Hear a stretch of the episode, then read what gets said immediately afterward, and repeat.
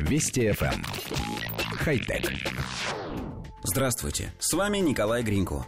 Инженеры из Массачусетского технологического института сконструировали умный свитер со встроенными датчиками температуры и движения. За основу они взяли полиэстеровую ткань, из которой и связали свитер с горизонтальными каналами, двухслойными участками ткани. В эти каналы вставляются гибкие полосы с электроникой. Они состоят из медных проводящих дорожек, способных растягиваться и сильно деформироваться.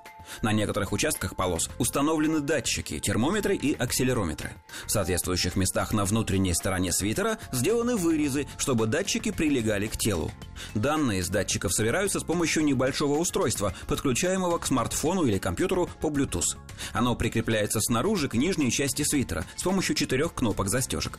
Свитер может измерять распределение температуры по телу, а также отслеживать пульс и частоту вдохов с помощью акселерометра. Испытания на прочность показали, что свитер способен выдержать тысячу циклов растяжения на 30% без изменения свойств. Кроме того, авторы проверили и устойчивость к стирке. Коллектив редакции нашей программы давно предрекал, что умные датчики, отслеживающие параметры организма, рано или поздно перестанут быть отдельными устройствами и постепенно переедут в одежду, став абсолютно незаметными для пользователя. Судя по всему, первый шаг к этому сделали инженеры из Массачусетса. Впрочем, система, разумеется, не лишена недостатков. Во-первых, подключать датчики и объединять их в экосистему пользователю придется самостоятельно. Для этого на свитер крепится специальное устройство, которое нужно соединить по беспроводному беспроводному протоколу со смартфоном или компьютером. Во-вторых, тестовый образец все-таки не слишком устойчив к стирке. Авторы заявляют, что он выдерживает всего 10 циклов в стиральной машине. Но главным недостатком нам кажется тот факт, что умный свитер обязательно нужно носить на голое тело.